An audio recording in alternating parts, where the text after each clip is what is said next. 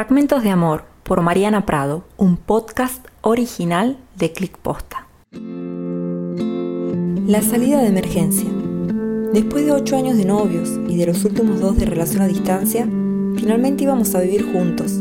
Pero una salida de emergencia me ayudó a prevenir el peor accidente de mi vida.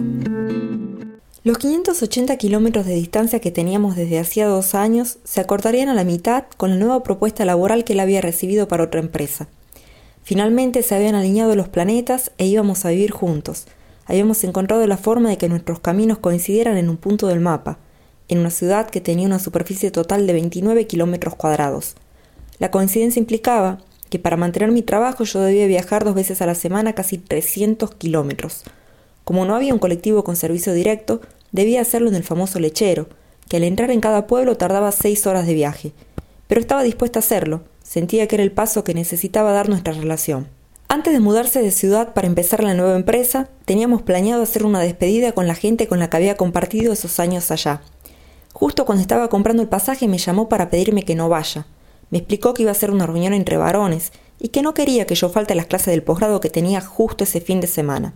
Yo tenía todo previsto, con esa falta igual tendría el 75% de asistencia necesaria para probar, y para que no se derritiera durante las 12 horas de viaje el escudo de chocolate de su equipo de fútbol que en la torta, lo había envuelto con papel de aluminio. Además, llevaba un par de bolsos para ayudar a empacar sus cosas. Tenía todo planeado y organizado.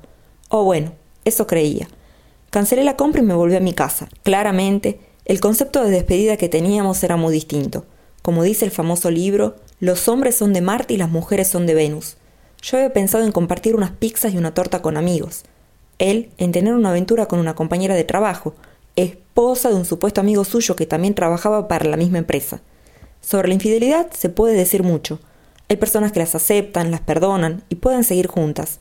Para mí, fue la salida de emergencia de este plan al que tenía que renunciar a mis proyectos profesionales, a mis sueños y a mi vida a cambio de seguir estando con él. El escudo de chocolate se derritió y comprendí que por más envoltorios que uno le ponga, hay situaciones que no podemos evitar que sucedan.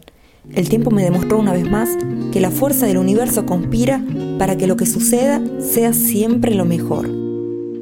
Idea original, redacción y voz por Mariana Prado. Cada viernes, nuevos episodios.